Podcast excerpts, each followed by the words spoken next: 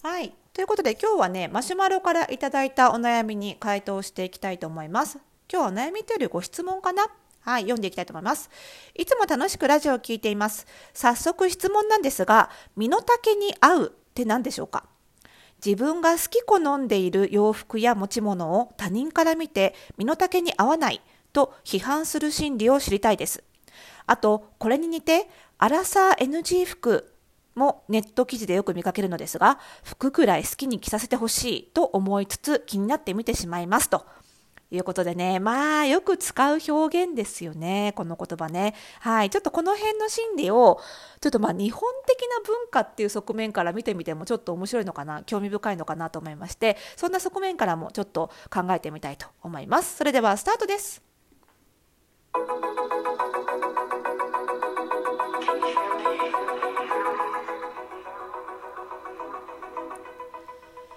ということで始まりました、おしゃれの呪いを解くラジオ。本日で422回目の配信でございます。この番組ではあなたに巻きつくファッションへの思い込みイコールおしゃれの呪いをバッサバサと解いていきます。服装心理学をベースにおしゃれをもっと楽しみ、自分を変えるコツをお届けしています。お相手はパーソナルスタイリストで公認心理師の久野里沙です。本日もよろしくお願いいたします。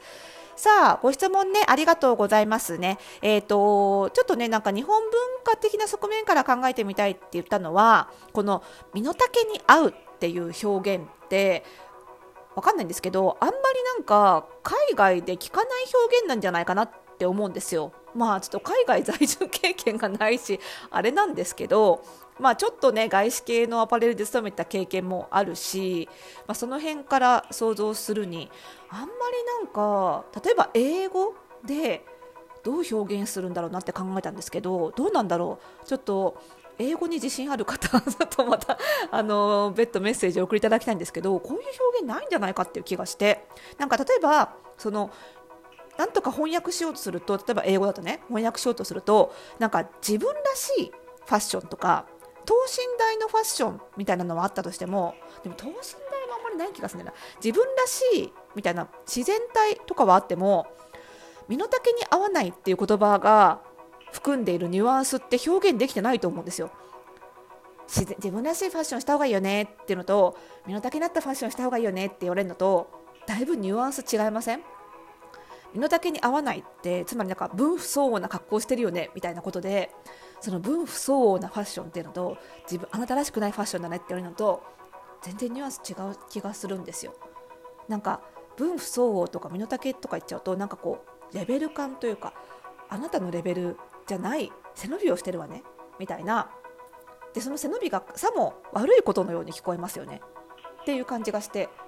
それは言われた方は私のレベルを私で決めるわみたいなそういう気持ちにはなりますよね。あんたになんでレベルを押し量られなきゃいけないんだみたいなね。値踏みされなきゃいけないんだみたいな感じになるのは当たり前で。まあ結構批判する時の言葉としてはかなり強い意味合いになっちゃうかなっていう気はするので、まあ、言われてイラッとするのはまあ無名なのかなって感じはするんですけど。でこの表現って、まあ、そういう意味ではなんか結構日本独特なもんなんじゃないかなって思うんですけどっていうのはねあの先日の私がやってるファッションオンラインサロンの服装心理ラボのある回のメールレッスンで実は取り上げた書籍なんですけどね。あの、まあ、あの日本文化まあ日本ならではのファッションへの価値観みたいなのって結構あるよねっていう文脈で日本文化を研究した書籍っていくつかあるんですけどその中でねあのイ・オリョンさんっていう韓国の文言評論家の方が書いた結構古い本なんですが「縮み思考の日本人」っていう日本文化研究の書籍が書物がありまして縮み思考ね。の日本人っていう書籍がありましてでこれはあの欧米の人が書いた日本文化の研究の本っていうのは結構いろいろありますけれども有名どころだと菊と刀とかねありますけどあと日本人が書いたものもありますけどやっぱりお隣の国から見ても異質な特徴っていうのは本当にアジアの特徴じゃなくて本当にそれこそ日本の特徴になるんじゃないかっていう視点で韓国の方が書いた本ということで、まあ、非常に芯を食ったことあの指摘が多いっていうかな、まあ、そういう感じがして非常に日本文化研究の本としてはあの話題を呼んだ本ではあるんですけどもそのね本を読むとその縮み日本人は縮み思考であるとつまりこう広がっていくのではなくってこう小さくなっていく小さいものにこう美しさを感じたりとかとにかく何事も縮めていく方向にこう美的感覚を持ったところが特殊なところなんじゃないかって言ってるんですよ。例えばなんか箱庭みたいなのを作ってその大きい本来であれば大きい庭を小さいものの中に表現するとかあとはこう広げると大きくなる扇子みたいなものも日本独特のものですしあとお弁当箱に小さくあれこれカラフルに詰めるとかね。そういうこう文化詰めていく文化とか。で詰めるの逆だとつまらないになってこうネガティブなワードになるとかね、まあ、そういう言語表現も含めてあのやっぱり日本っていうのはこう外に広がっていくこと広げていくことを良しとしない文化があるんじゃないかっていうふうに書かれてるんですよ。そういう視点から見てみると身の丈に合わないっていう表現ってすごい日本的な表現だなって思ってつまり自分のレベルに合わない背伸びをする外に広がっていくような行動っていうのを良しとしないそれよりも謙虚に謙虚に自分を小さく見せる自分の実際のレベルよりもむしろ少し低くする美学みたいなのがどっかに根底にあるんじゃないかなっていうその上での表現なんじゃないかなっていうふうに思うんですよね。でまあそれを聞いたからってああじゃあ身の丈に合わないっていう表現はいい表現だなとは思わないと思うんですよ別に 言われてイラッとすることは変わらないと思うんですけどただやっぱり私何かの批判で批判する人その人自身の価値観の自己紹介でしかないなって常々思ってるんですね。その批判を受け止める受け止めないは批判された側の自由であって